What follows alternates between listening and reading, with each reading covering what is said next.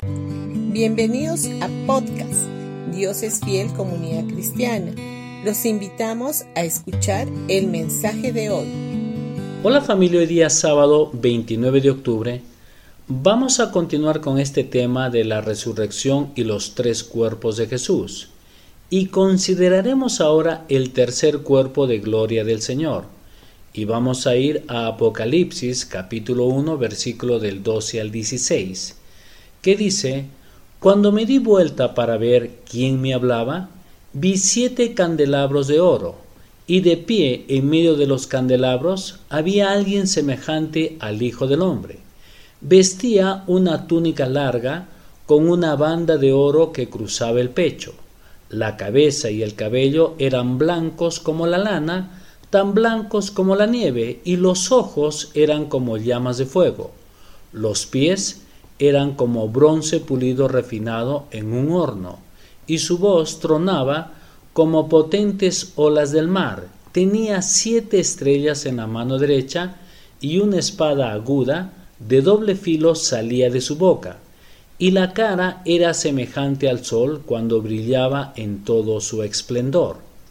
En Filipenses capítulo 3 versículo del 20 al 21 dice, En cambio, nosotros somos ciudadanos del cielo, donde vive el Señor Jesucristo, y esperamos con mucho anhelo que Él regrese como nuestro Salvador. Él tomará nuestro débil cuerpo mortal, y lo transformará en un cuerpo glorioso, igual a la de él.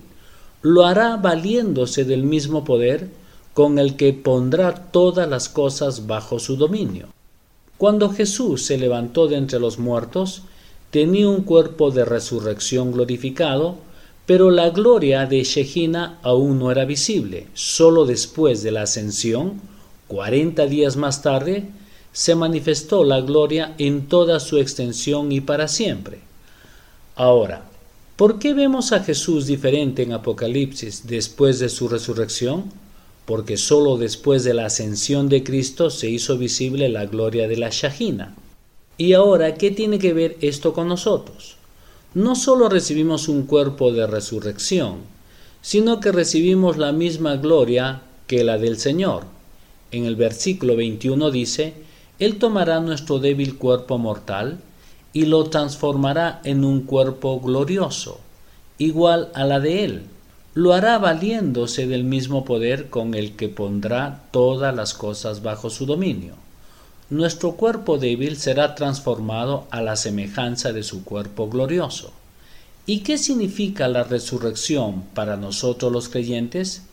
En Hebreos capítulo 2 versículo 14 y 15 dice, Debido a que los hijos de Dios son seres humanos hechos de carne y sangre, el Hijo también se hizo carne y sangre, pues sólo como ser humano podía morir y sólo mediante la muerte podía quebrantar el poder del diablo, quien tenía el poder sobre la muerte.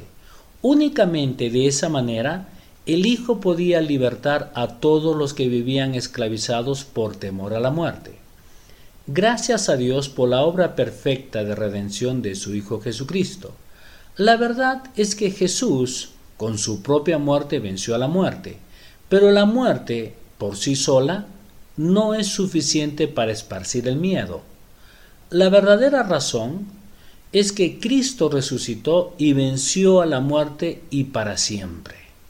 Bendiciones con todos ustedes y no se olviden que mañana domingo tendremos nuestros dos servicios a las 9 y a las 11 de la mañana en Pasaje Belén 109 Vallecito. Los esperamos y traigan a un invitado.